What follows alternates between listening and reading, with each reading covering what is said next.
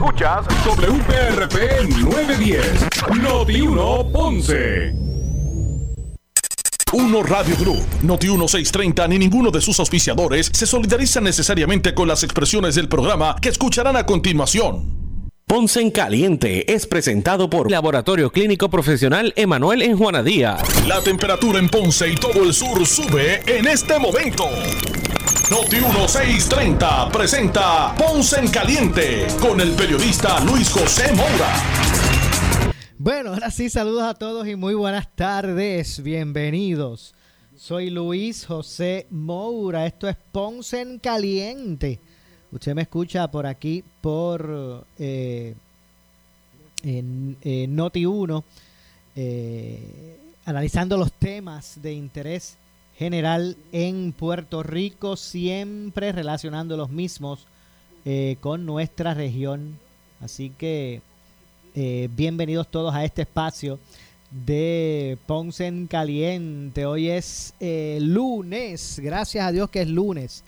Lunes 12 eh, de septiembre del año 2022. Así que gracias a todos por su sintonía. Los que están conectados a través del 910 AM de Noti1. Los que están escuchando desde el sur de Puerto Rico. Este espacio, la programación de Noti1 desde el 910 AM. Gracias a todos por su sintonía, al igual que, lo que, nos, que los que nos escuchan a través del 95.5 en su radio FM, así mismo como lo escucho y con toda la calidad de sonido que eso representa. Los que nos están escuchando por la frecuencia AM, 910 AM, y, al igual que los que nos escuchan por la frecuencia FM, el 95.5 en su radio. Así que bienvenidos todos, esto acaba de comenzar. Eh, esto es Ponce en Caliente. Soy Luis José Moura. De lunes a viernes por aquí, por el 910 de Noti1, de 6 eh, de la tarde a 7, analizando los temas. Hoy, de hecho, hoy el gobernador de Puerto Rico,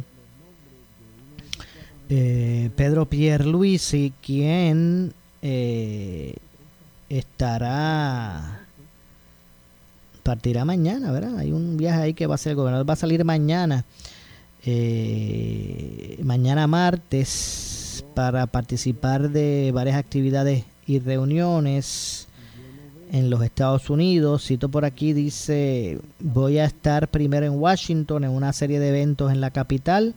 Después sigo para Nueva York y New Jersey, donde tengo varios eventos de la Asociación de Gobernadores en Nueva York está la conmemoración del, 3000, del Hit 3000 de Roberto Clemente y el regreso en el y regreso en el fin de semana, dijo el gobernador.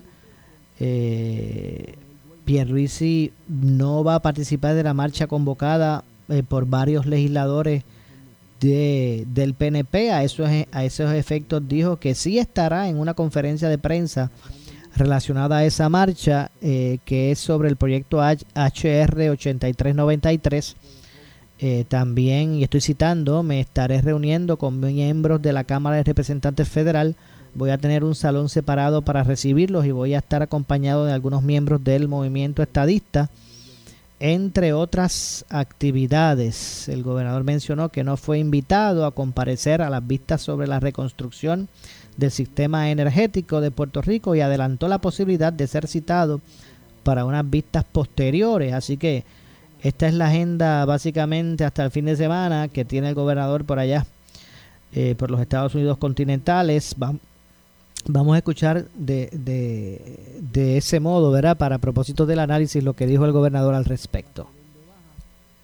Primero en Washington, una serie de eventos en, en la capital y después sigo a Nueva York eh, y Nueva Jersey porque también tengo unos eventos eh, de la Asociación de Gobernadores en Nueva Jersey. En Nueva York está la conmemoración del, del HIT 3000 de Roberto Clemente, o sea que tengo la agenda cargada y regreso en el fin de semana.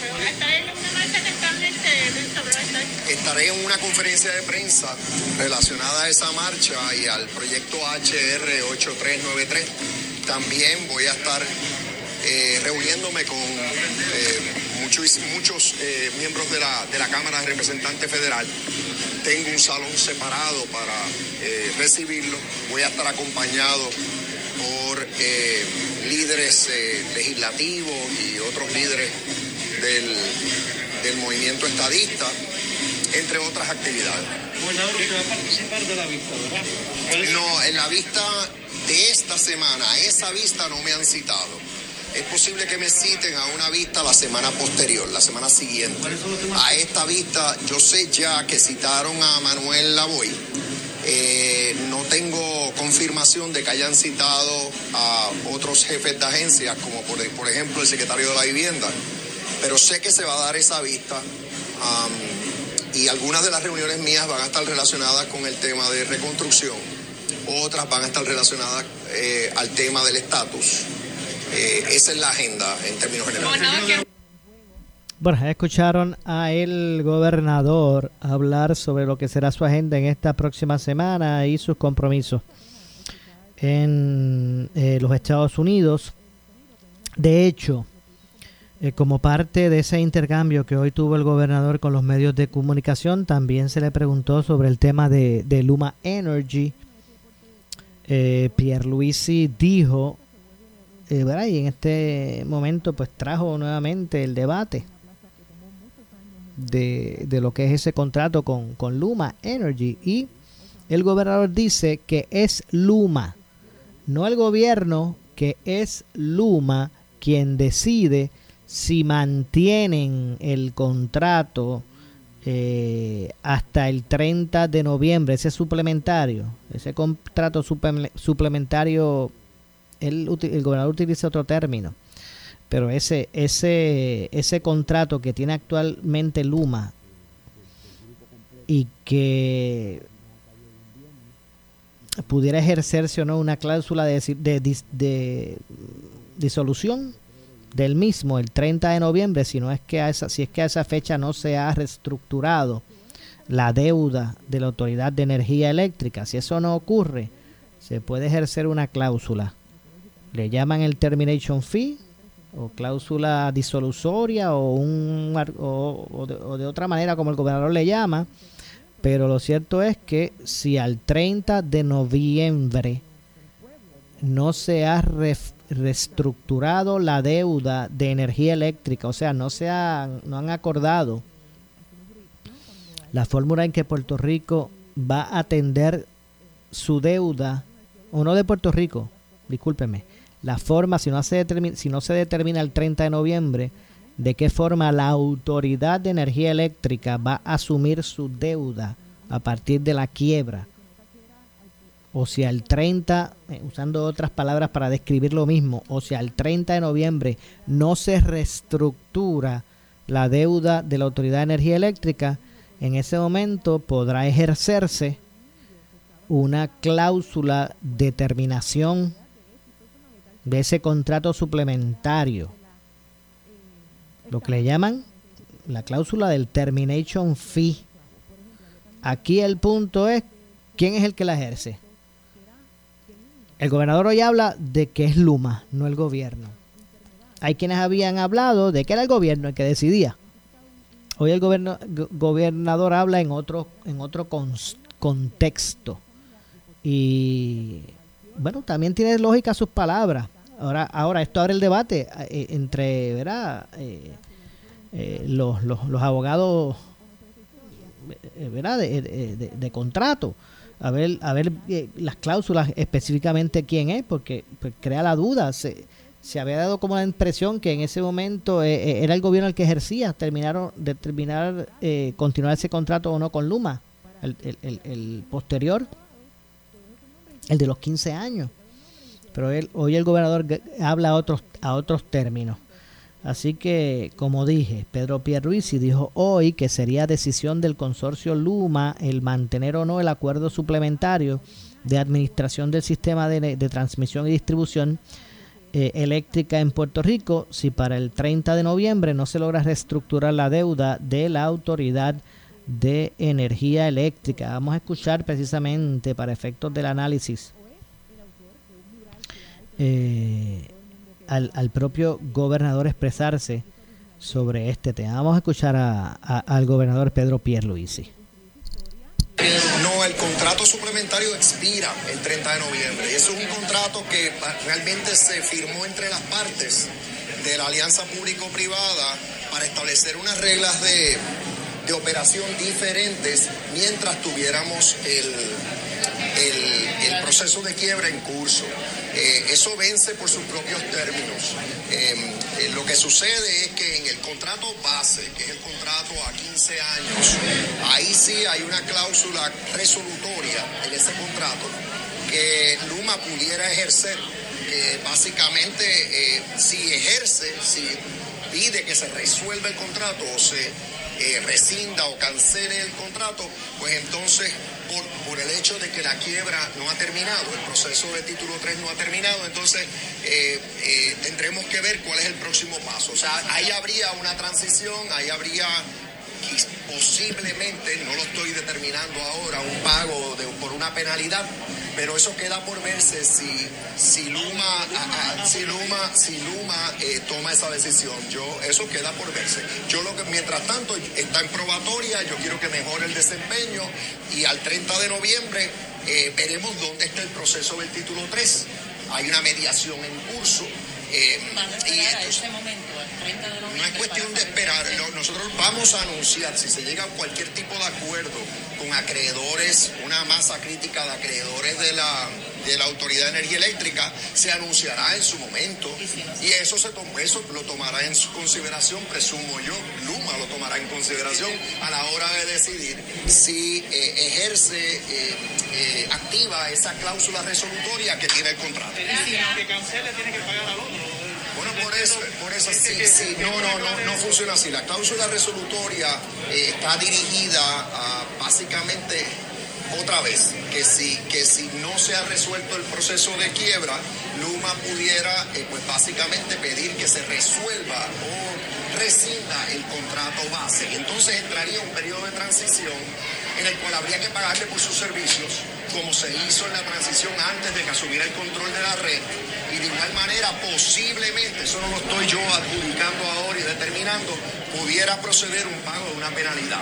Pero no estamos ahí, no hay que adelantarse a esos eventos. Eh, lo que hay que ver al 30 de noviembre realmente es cómo, en qué estatus está el proceso de la quiebra de la autoridad. Eh, y eso lo vamos a estar, lo estamos monitoreando y estaremos haciendo Bueno, Ahí escucharon al, al gobernador y esa cláusula resolutoria, como la, la, identifica el gobernador, no es otra cosa de lo que ¿verdad? ya hemos hablado aquí en el programa, que representa, ¿verdad? que es el termination fee. Esa cláusula resolutoria que habla el gobernador es el termination fee. El gobernador habla de posiblemente una un pago por incumplimiento, una sanción. Mire, eso está estipulado. Eso, eso que el gobernador no quiso mencionar son 115 millones que habrá que pagarle a Luma. Y eso está establecido en, el termination fee. Aquí lo nuevo, de, bueno, no lo nuevo, sino que el, punto que trae el gobernador, que me parece, ¿verdad? Este, eh, que es lo, medular para el debate, ¿verdad? Porque eh, él trae un punto. Eh, no podemos, ¿verdad? Este, sacar no, no tomar en cuenta eso. Es que es el punto de que quién es realmente el que ejerce ese termination fee. O sea, quién es el que ejerce esa, esa, esa determinación a través de esa cláusula resolutoria que habla el gobernador. Él la llama de esa forma. Yo la llamo termination fee. ¿Verdad? Eh, que para ponerle eh, número al asunto, para que usted sepa, pues es de 115 millones de dólares, si lo hemos hablado aquí. El punto es que algunos habían planteado que esa cláusula la, ejercía el gobierno de Puerto Rico. Pero hoy el gobernador nos dice que no es el gobierno el que ejerce esa cláusula y que es Luma Energy. Eh, así que si uno se sienta a observar eso, ambos argumentos, algo argumentos pues pueden tienen su, su base también. No estoy diciendo que que, no, no, hace lógica lo que está diciendo el, el, gobernador. Por el contrario, pero el asunto es que, que, bueno, pues vamos a establecer realmente quién es, vamos a establecer realmente quién es. Hay algunos que habían dado la impresión que esa cláusula la ejerce el gobierno de Puerto Rico, si la, que, si la quisiera ejercer. No estábamos hablando hace par de semanas atrás, o hace par de semanas, no estábamos hablando de qué va a hacer el gobierno. Y va a continuar el contrato después del 30. ¿Y qué va a hacer? Y el gobernador pues hablaba de que mire, de que eso depende. No decía que no soy yo. No decía que no es el gobierno el que ejerce eso, que eso es Luma. Él lo que decía era que, que, que esa decisión estaba sujeta a, a reestructurar la deuda de energía eléctrica. Y tiene razón, no estaba mintiendo. Pero es que, que se están, se están, este, están soltando como que a cuenta gota información. Mire, pues vamos a hablar claramente. Antes, cuando se le preguntaba al gobernador, ¿qué va a pasar después del 30? ¿Ustedes van a continuar con el contrato con Luma? Y lo que decía no era que ellos no, no eran los que decidían, que eso decía la propia Luma. Ellos lo que decían, el gobernador lo que decía era, no, es que recuerden que eso no es así de fácil. No piensen que es así de fácil. Eso, esa decisión está sujeta a si se logra la, reorganización o no de la deuda de, la AAA. Y, y, nadie está diciendo que eso no sea correcto. Eh, porque la larga es verdad. porque si al 30... ¿Y qué pasa entonces si antes del 30 de noviembre se logra la, la, la, ¿verdad? la reorganización de la deuda de energía eléctrica? Ajá, entonces ¿quién es el que dice? ¿Quién determina si se quedan o no para el contrato de los 15 años? Pues hay que comenzar a hablar claro para que la gente sepa, no se creen grandes expectativas. Y a la larga, y a la larga cuando se dé a conocer el muñeco, la gente no se sienta defraudada. Hay que ver. Entonces se cambian los muñequitos. Si la reestructuración de la deuda se da antes del 30, entonces es al revés el poder para ejercer ese termination fee en dónde está en el gobierno o sigue o seguirá en Luma porque el, el, gobernador lo que dice es que mientras no se reestructure la deuda y pase del 30 de noviembre pues ya se estaría en un incumplimiento el gobernador habla de que entonces a ese bajo ese escenario es Luma quien decide si continúa o no pues vamos a dar vamos a, ponerlo en ese supuesto vamos a poner lo que es así ¿Cómo sería la, la ecuación? Pregunto. Como diría quien lo dijo, pregunto. Si entonces la ecuación es distinta, si entonces que se logra la reestructuración de la deuda de energía eléctrica en o antes del 30 de noviembre, ¿qué pasa entonces? ¿Quién es el que entonces puede ejercer el termination fee? ¿Seguirá siendo Luma o el gobierno? Esa es la pregunta que tenemos por ahí planteada y que esperemos que podamos hacerla cualquiera de los, en cualquier instancia aquí en Noti1, en Noti1, cuando se tenga la oportunidad. Pues entonces habrá que ver. Aquí lo que parece que esto es un, digo, y, yo no culpo a Luma, mire, yo no culpo a Luma Energy, porque ellos como empresa tienen que defender sus intereses para eso yo me imagino que ellos mandaron unos abogados aquí para cuando se estuviera negociando el contrato, ellos, ¿verdad? Estar consono con unas, con unas condiciones que ellos le, le, le, beneficien, si ese no es el problema. Es más, yo no, no, le podemos a ellos recriminar por eso. El problema es quiénes fueron los quiénes fueron los los que los nuestros que negociaron ese contrato. Mi hermano, parece que las perdieron todas parece que las perdieron todas. Son pocas las cláusulas que a veces uno ve que, realmente, está, que realmente están defendiendo los intereses de la gente, del pueblo. Porque parece que siempre está montado en cada determinación. No en balde se vinieron para acá y decidieron hacer ese contrato con ese sistema de energético, energético, estostuzado como está. No en balde vinieron aquí y dijeron, bueno, vamos a firmar el contrato. Aún con ese sistema estostuzado. Que les iba a causar problemas. Si es que aquí a la larga ese contrato lo único que ve por este lado, chavos paluma, por este otro, chavos paluma, por este otro, más chavos paluma, y por el del frente, más chavos todavía. Entonces uno dice, bueno, pero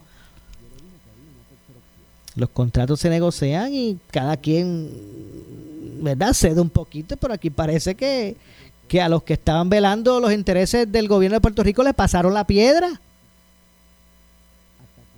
Pero bien duro. Parece que les pasaron la piedra bien duro. Y y bueno, y a Luma no le podemos, no le podemos este, cuestionar, sí que cara, pues ellos tienen que defender su, su empresa, su negocio. Así que aquí hay que empezar a poner la responsabilidad a donde está, en donde está. No necesariamente, hoy repito, bueno, pues, Luma tiene su abogado y ¿qué van a hacer ellos? Pues defender sus intereses, eso no es malo. Yo no, yo no, yo no le recomendaría, al contrario, le diría, miren, a la verdad que tienen unos tremendos abogados. Excelente defendiendo los intereses y el goodwill de, su empresa. Así que bueno, se abre nuevamente el debate por lo expresado hoy por el, por el gobernador. Entonces en el juego es Luma el que entonces determinaría si se ejerce esa cláusula de determinación o no. Al menos eso es lo que dice hoy el gobernador. ¿Ustedes lo escucharon? quise pasar sus expresiones para que ¿verdad? no fueran usted no ustedes no las escucharan ni las entendieran a base de una referencia mía sino eh, por parte de la, del propio gobernador así que por eso quise reproducir la, las expresiones del primer ejecutivo de Puerto Rico ante ese asunto bueno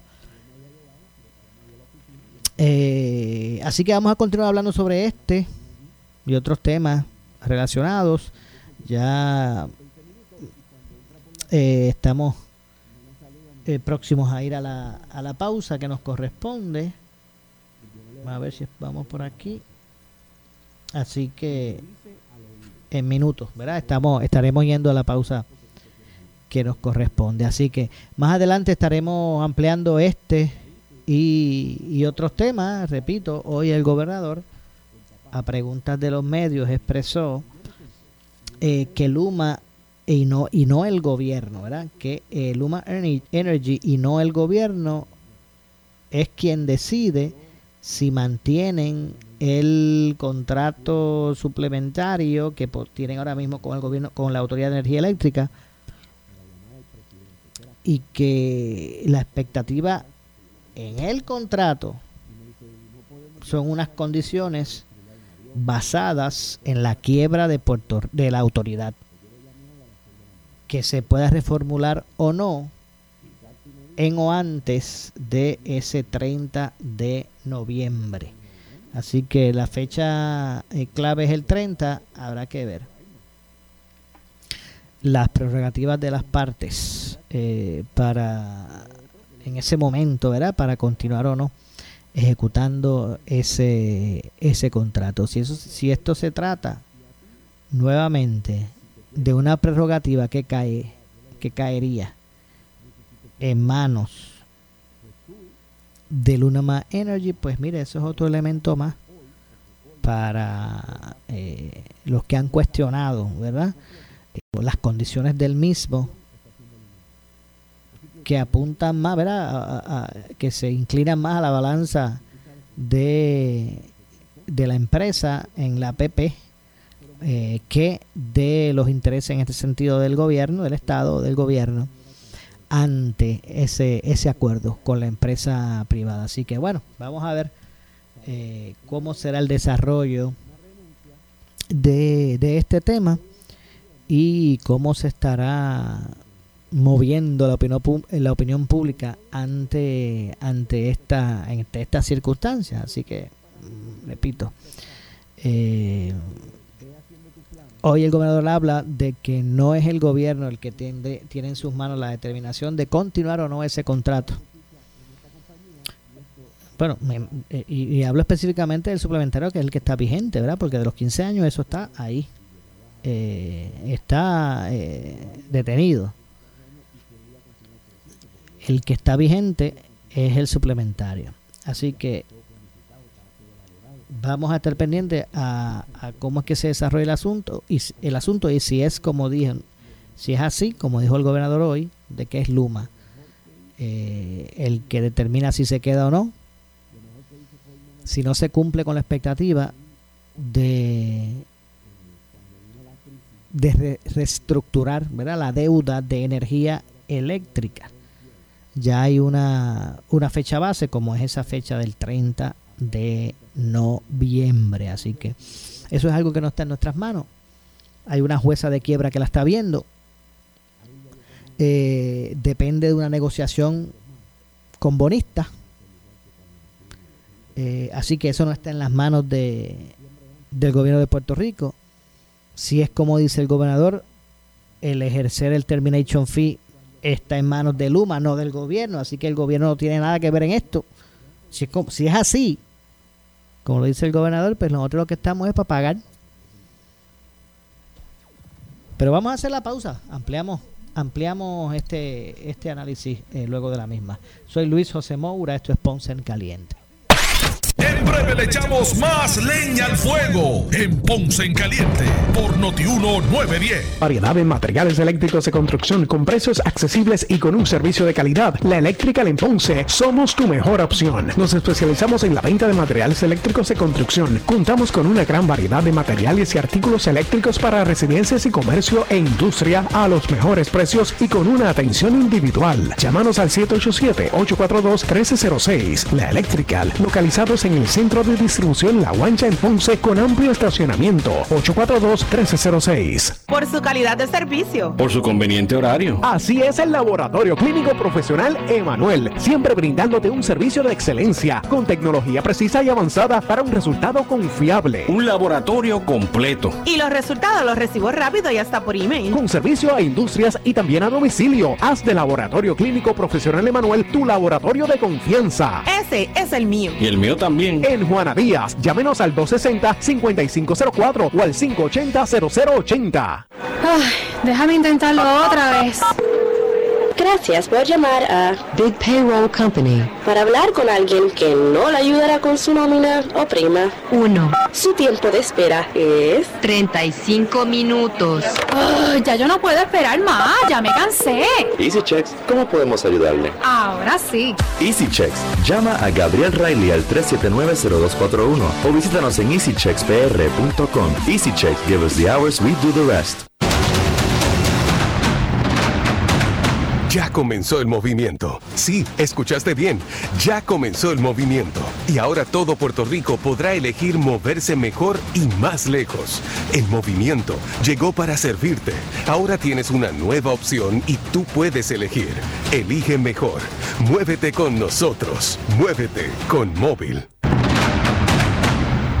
Las marcas móvil son utilizadas bajo licencia de ExxonMobil Corporation. ¿Sufres de hemorroides y no sabes qué hacer? Ahora hay una opción. En AR Institute of Gastroenterology tenemos un tratamiento sencillo, eficaz y sin dolor para tratar las hemorroides. El sistema O'Regan es una alternativa sin cirugía para tu problema de hemorroides. Toma solo unos minutos y puedes regresar a tu rutina normal el mismo día. Dile adiós a las hemorroides. Visítanos en el edificio Barra Ponce Bypass, oficina 806 o llámanos a AR Institute of Gastroenterology para una cita al 787-259-8200. 259-8200. ¡Qué muchas opciones ricas! En Churches tienes 21 productos por tan solo $1.59 cada uno, como los Pechu Bites, Mac and Cheese, Pechu Crunchy, Mazorca, Coditos, Grilled Cheese, Repollo, Pechu Pop, Honey Biscuits, Barquilla, Presotas, Pechu Taco, Jalapeños, Apple Pie, Papas Majadas, Pepsi, Mini Sunday. Son muchos.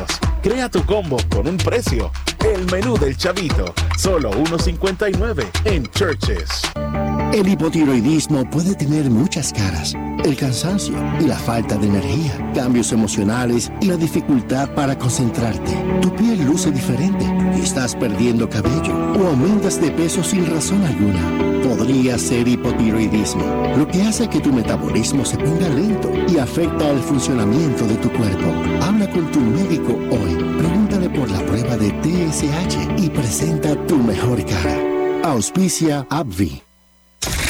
Somos Noti 1630. Noti 1630. Primera fiscalizando. En breve le echamos más leña al fuego en Ponce en Caliente por Noti 910. Por su calidad de servicio. Por su conveniente horario. Así es el Laboratorio Clínico Profesional Emanuel, siempre brindándote un servicio de excelencia, con tecnología precisa y avanzada para un resultado confiable. Un laboratorio completo. Y los resultados los recibo rápido y hasta por email. Con servicio a industrias y también a domicilio. Haz de Laboratorio Clínico Profesional Emanuel tu laboratorio de confianza. Ese es el mío. Y el mío también. En Juana Díaz, llámenos al 260-5504 o al 580-0080. El área sur está que quema. Continuamos con Luis José Moura y Ponce en Caliente por el 910 de tu radio. Bueno, estamos de regreso. Son las eh, 6 con 34. 6 con 34 de la tarde.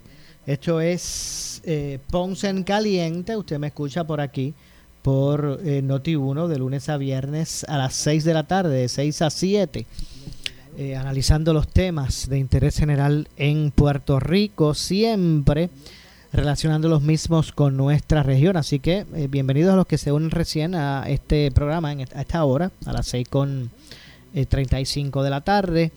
Eh, ya sea porque nos escuchan a través del 910 AM de Noti1 eh, o a través del 95.5 en su radio FM. Hoy lunes 12 de septiembre del año 2022. Ayer, ¿verdad? Por estar, no, no nos correspondía, por ser domingo, eh, estar aquí en el programa y no pudimos hablar un poquito, ¿verdad? De lo que se conmemoró en términos del, de- del 911, ¿verdad? De, de el, el día, como yo le llamo, el día de la infamia. Ese, ese ataque, ¿verdad? A las Torres Gemelas en Nueva York y que cegó la vida de tantas personas y tantos puertorriqueños, ¿verdad? Y de tantas personas, no solamente de puertorriqueños, ¿verdad? Eh, y yo ayer hacía memoria, no sé si ese ejercicio lo hicieron ustedes, los amigos que nos escuchan. Yo hice un ejercicio de dónde yo estaba, el tiempo y espacio, ¿verdad? Tiempo y espacio eh, cuando eso ocurrió.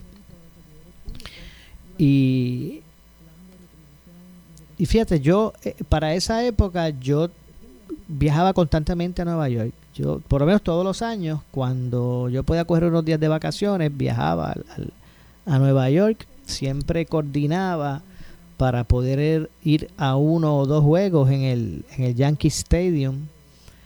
Eh, pero ese año específico no pude, no pude ir. Eh, ese año específico no pude, no, no pude ir y, y recuerdo que estaba yo trabajando, yo trabajaba, eh, yo comencé en el 2000, el año 2000, en una cadena de noticias que que en la que estuve bastante bastante eh, tiempo en, en, en el 2000, ¿verdad? Entre el 2000, bueno, estuve allí como entre el 2000 al 2010, estuve como 10 años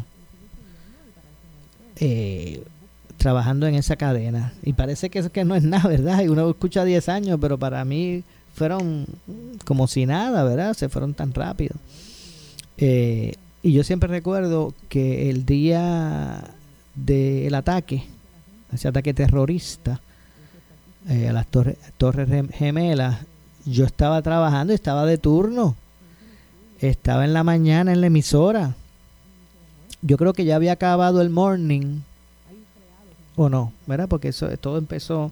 Yo lo que sí recuerdo es que las primeras notas que se recibieron, y fue las que nosotros llevamos al aire, ¿verdad? En esa cadena, nosotros nos encadábamos, teníamos acuerdos con, eh, no sé si era CNN en español, no, recuerdo cuál era el- el- la, línea de noticias que teníamos acuerdo que nosotros a veces pasábamos cuando ocurrían esas cosas así de impacto en los Estados Unidos, eh, pasábamos con, con esa con esa línea, ¿verdad? Con esa cadena que la- en la- con la que teníamos los acuerdos.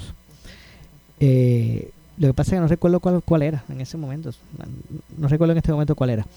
Pero sí sé que tuvimos que pasar con ellos porque había habido un reporte de un accidente aéreo.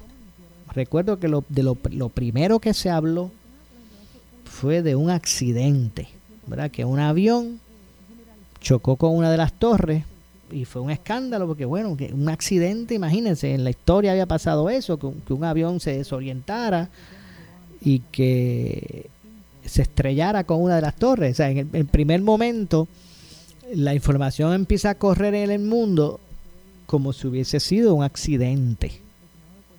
Lo recuerdo como hoy. Recuerdo cuando tuvimos que pasar, vamos a pasar allá con los compañeros de, no sé si era, no me acuerdo la cadena. Vamos a pasar allá con los compañeros, entonces pasábamos los reportes y empecé, bueno, qué sé yo, aquí en Nueva York, estamos en directo. Y se comenzó a, a plantear el incidente como un accidente aéreo. Pero cuando entonces comenzaban a evolucionar las cosas sobre otros aviones que, que estaban en descontrol, ¿verdad? Que, que, que lucían eh, secuestrados. Y obviamente cuando el segundo avión impacta la otra torre, pues ya en definitiva era otra cosa, ya se manejaba, ya se manejaba lo del avión hacia el Pentágono.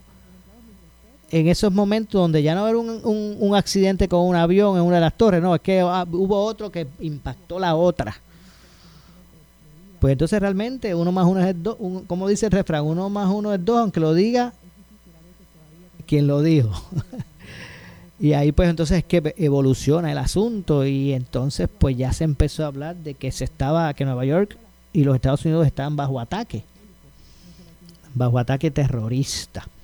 Pero siempre recuerdo eh, el día donde yo estaba, lo recuerdo totalmente, y, y, por eso es que les digo que al principio pues las informaciones que se manejaban eran verdad más, más bien dirigidas a, a que era un accidente verdad así de momento la primera instancia un accidente y obviamente al ir evolucionando pues nos dimos cuenta de, de lo que realmente fue y es ese, esa infamia de ese ataque te terrorista a las torres, torres gemelas era lo que era el, el, el, World Trade Center. Yo no sé si usted, amigo que me está escuchando, hace memoria y, y recuerda dónde estaba. ¿Verdad? Los que, los que para esa época pues puedan recordarlos, recordarlo. Eh, yo repito, en mi caso, pues sí, estaba laborando, estaba en la emisora. Y recuerdo que se dio un giro total a la cobertura. Ahí no solamente utilizábamos esa línea de, noticias que teníamos acuerdos, que tenían los, los reporteros allá, ¿verdad? Y nosotros podíamos pasar acá a reproducir esa, ese contenido.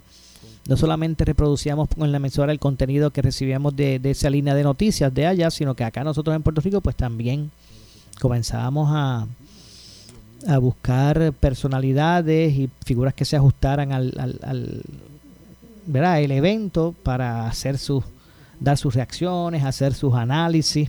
Comenzábamos a buscar contactos que teníamos en, allá en los Estados Unidos, Nueva York específicamente. Empezamos a entrevistar vía telefónica eh, personas desde allí que nos relataban lo que iba ocurriendo. Lo combinábamos obviamente con, con esta línea de noticias que teníamos nuestro acuerdo y que también pues pasábamos en su totalidad las conferencias de prensa. Re, re, recuerdo las de Giuliani, Rudolf Giuliani. Eh, y todo todo lo todo el desarrollo de del evento. Así que no cabe duda que es uno de esos eventos, ¿verdad? Que marcan, que marcan eh, a uno. Y no cabe duda que si yo puedo identificar, ¿verdad? Varios aspectos que hayan sido determinantes en todo este tiempo que llevamos en estos medios, pues no cabe duda que, que la cobertura de, de eso, de, del ataque a las Torres Gemelas fue uno, porque está, primero que estábamos a la distancia y era más difícil, no es como ahora, que están esta, están las redes sociales y está más abierto la cosa. ¿Verdad? No es, que existieran líneas, no, no, es que existiera tecnología digital, pero ¿verdad? No, no es como ahora que, que, que, que todo, o sea, que el mundo se ha vuelto chiquito, porque a través del internet, pues, se se puede, se, se, maneja la información mucho más rápido al momento.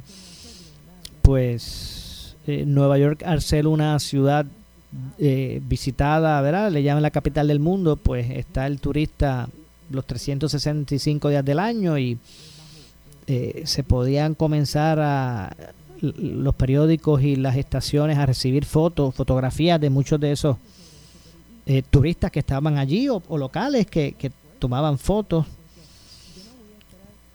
Pero definitivamente no era esta apertura tan grande como la tenemos ahora. Así que uno de los retos era precisamente ese, el desde la distancia poder reflejar eh, de una forma real, no especulativa, ¿verdad? Lo que allí estaba, se estaba viviendo. Vuelvo y digo, lo, lo combinábamos con la línea de noticias que teníamos nuestro acuerdo, ¿verdad? Allá. Y pasábamos con, con esos espacios y los intercambiábamos nosotros acá eh, cuando comenzaban a, a intercambiar mensajes a través de los medios. Eh, familiares de puertorriqueños eh, ¿verdad? que estaban allá y que comenzaban eh, tal vez a preocuparse y poder buscar una línea de comunicación. Había muchos desaparecidos, no cabe duda, había muchos desaparecidos, y que eventualmente pues algunos se pudieron encontrar, eh, ¿verdad? Con su triste final, ¿verdad? Y otros no jamás aparecieron. Así que no cabe duda que debe ser un día, debió haber sido ayer, ¿verdad? Ese día de, reflexión. Y hay veces que uno dice, bueno, uno recordar estas cosas negativas. Bueno, hay veces que, que con el recuerdo pues se pueden establecer, ¿verdad? Poder refrescar en la mente la enseñanza de todo esto, buscar que esas personas que allí fallecieron no fallezcan en vano, que, que el, que el elemento que allí ocurrió sirva para cada año recordarlo, pero desde el punto de vista para que podamos eh, darle fortaleza al pensamiento de, ¿verdad? De, de, unidad, de unión, de concordia, en lugar de, de continuar en algunas ocasiones pues apoyando pues tal vez este eh, líneas de acción verdad que, representen violencia. No sé siempre he dicho que no es malo que se recuerden los, los, hechos sino que se busque la enseñanza que sean como para recapitular o repasar o retomar esos temas en términos de, de cómo poder en un futuro trascenderlos. Así que, bueno, cada año que se conmemora esa fecha, pues uno reflexiona. Yo hacía tiempito que no hablaba así eh, al aire sobre, sobre el, desarrollo de ese día, además. Y recuerdo cuando comenzaron entonces a salir las imágenes que le comunicaban al presidente Bush, que estaba en una escuela, eh, visitando unos estudiantes que estaban en un diálogo y que se acercan a su oído. Todavía recuerdo, más, recuerdo como hoy el día que se votó en el Congreso para dar paso a verdad al plan para atender todo esto que era relacionado a la, a la seguridad nacional. Recuerdo la concordia entre todos ahí sí, republicanos y demócratas, independientes, no afiliados, eh, en una misma línea, ¿verdad? Así que bueno, básicamente quería aprovechar de ver bien, eh, ayer no teníamos el programa para poder este también traer eso, ese ejercicio. Así que aprovecho para hacer la pausa que nos resta y regresamos de inmediato con el segmento final. Soy Luis José Moura. Esto es Ponce en Caliente. En breve le echamos más leña al fuego en Ponce en Caliente por Notiuno 910 por su calidad de servicio, por su conveniente horario. Así es el Laboratorio Clínico Profesional Emanuel, siempre brindándote un servicio de excelencia con tecnología precisa y avanzada para un resultado confiable. Un laboratorio completo. Y los resultados los recibo rápido y hasta por email. Con servicio a industrias y también a domicilio. Haz de Laboratorio Clínico Profesional Emanuel tu laboratorio de confianza. Ese es el mío. Y el mío también. En Juana Díaz, llámenos al 260-5504 o al 580-0080. El área sur está que quema. Continuamos con Luis José Moura y Ponce en Caliente por el 910 de tu radio. Bueno, son las 6 con 49 ya en nuestro segmento final. Soy Luis José Moura y esto es Ponce en Caliente. Eh, usted me escucha por aquí de lunes a viernes por eh, eh, Noti1 analizando los temas de interés general en Puerto Rico. Siempre buscamos relacionarlos con nuestra región. Así que esto es Ponce en Caliente. Usted nos escucha por el 910 AM de Noti1, al igual que por el 95.5 en su radio FM. Miren, el Departamento de Salud eh, sigue exhortando a la gente que se vacune. Ya está por ahí la nueva, la bivalente, que la llaman, la bivalente, que pues también pues protege de la de esta no, no mutaciones, ¿verdad? De lo que son estos sublinajes y, y la evolución que ha tenido, ¿verdad? Ese virus, el del COVID, me refiero. Eh, siguen exhortando a que la gente se, se, se, vacune con esta, esta vacuna que se va a utilizar como una de refuerzo. Usted no tiene que necesariamente tener las primeras tres para ponerse esta, esta cuarta que viene siendo el segundo refuerzo, sino que puede después de haber completado su ciclo inicial de las primeras dos, usted puede, cualifica para ponerse esta. Así que no es que tenga que esperar, no es que tenga que entonces ponerse una tercera y después esta, no, no, ya la gente puede ir. De hecho, si ha completado su ciclo original, ¿verdad? Que el ciclo original es de las primeras dos. Después que tenga esas primeras dos, usted pues cualifica y, tampoco hay eh, lo que siempre hemos denunciado aquí, de por qué establecer el, el, la regla esta de la edad si lo que se buscaba es que la, mayor parte de la gente se vacunara, eh, pues ya no está esa restricción de los 50 años o más. Ahora usted puede usted puede ir y, ponerse ese, ese refuerzo, que es el segundo. Para algunos representaría la, la cuarta dosis, aunque la segunda es refuerzo. Pero para otros no necesariamente tienen que esperar a ponerse una tercera, la tercera, que es la primera de refuerzo, sino que eh, pueden hacerlo para completar su, su ciclo como esté. Eh, así que hay que recalcar eso. Así que eh, es una es un aspecto que sigue el departamento tratando de, de salud tratando de verdad de, empujar y que la gente vaya. Ha habido un poquito de verdad este ya de, de poco poco interés. No cabe duda poco interés ya descendimos hasta lo más bajo que podíamos en términos de la cantidad de gente sin completar su ciclo de vacunas. Al principio éramos los primeros, los de los mejores en el mundo en cuanto a gente, a gente con vacunas, gente con las primeras dos, gente con su ciclo completo original. Pero a partir de eso, pues realmente hemos descendido entonces a niveles que, que estamos entre los menos entre los que menor número de población tiene con la vacunación completa al día.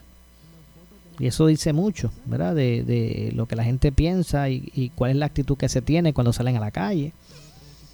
Eh, definitivamente ya hay un estado como de seguridad que, que pues a veces que no ha permitido ni que la gente vaya, ¿verdad? Este, en masa a vacunarse, sino que también descuidando eh, los procesos de, de seguridad, ¿verdad? Eh, la utilización de mascarilla, entre otras cosas, lavado de manos frecuente. Y los pasos de seguridad ya pues son obviados al punto de que estuvimos los pasados meses, bueno, de, de marzo, ¿verdad? Marzo fue, marzo, abril, mayo, junio, julio. Desde marzo, si no me equivoco, ¿verdad? Haciendo memoria, teníamos un repunte que todavía está ahí pendiente, aunque eh, ha bajado, pero todavía está ahí porque estamos sobre el 20% de contagio, digo, de, de, positividad en contagio. Así que están en alerta las autoridades de salud. Eh, le cayó como bomba a las autoridades de salud el que se le hayan cuestionado esos casi 10 muertos diarios y el que eh, pues hemos descendido tanto en términos de, población con su vacuna completa después de que se pusieron la segunda, fueron muchos los que nunca se pusieron la tercera ni se la han puesto todavía.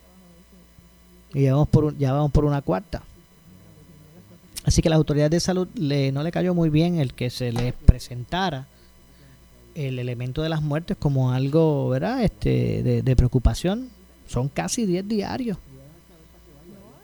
El departamento lo que lo enfoca, o las autoridades de salud más bien, lo, que enfocan el asunto es en que contra, con, con 30 y pico, con 40% de, efectividad, de positividad, aún, aún con el descenso de ahora de 20 o 20 y pico, pocos son los que fallecen. Básicamente esa fue la, la posición que ellos establecieron. Como quien dice, tenemos unos niveles de contagio tan altos que por cinco meses han estado en, en, sobre el 40%.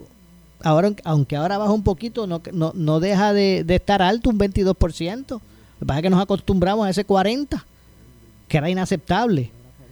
Pues básicamente las autoridades de eso es lo que dicen, bueno, al contrario, felicítenos porque pocos están muriendo con relación a ese por ciento positivo que hable, el que estemos en esos niveles y también el que se estén, eh, el que sobrepasen los 5.000 en términos de los, los muertos. Eh, en lo que va de pandemia, pues un, un número que, que, es inaceptable y aquí no, no le estamos poniendo, no, no le debemos poner el dedo acusador al Departamento de Salud porque a la larga el que tiene que protegerse es usted. O sea, el que no ha querido ponerse las vacunas completas es usted. O el que entiende que, que su pensamiento no lo no va con la vacunación, pues es, usted que lo piensa, no es el gobierno, ¿verdad? Ahora, el gobierno siempre tiene eh, una responsabilidad, ¿verdad? Y es la de cuidar de la salud general y tiene que estar ahí para buscar eh, alternativas y ofrecer alternativas y, ¿verdad? Y, abonar con sus campañas de prevención. O sea, eso es un punto que, que no puede ¿verdad? desvincularse del gobierno, pero mire, también hay que, ¿verdad? Este, hay que ser consciente. Si usted todavía no tiene sus vacunas completadas es porque no le da la gana. ¿Verdad? Yo no estoy cuestionando al que moralmente, o yo no sé, por cuestión religiosa, eh, pues no estoy eh, recriminando a ese tipo, que ese tipo de persona pues piensa de una forma, pero mire, que también tiene que dar el paso. Lamentablemente se nos ha acabado el tiempo. Yo regreso mañana, como de costumbre, a las eh, 6 de la tarde aquí en Ponce en Caliente. No se retiren, que tras la pausa, Luis Enrique Falú eh, y su programa. Así que tengan todos muy eh, buenas noches. Ponce en Caliente fue auspiciado por Laboratorio Clínico Profesional Emanuel en Juana Díaz. Esta es la estación de Normando Valentín, WPRP 910 AM, W238DH 95.5 FM en Ponce, WNO 630 A fiscalizando. Uno Radio Group, Noti 1630 ni ninguno de las expresiones del programa que escucharán a continuación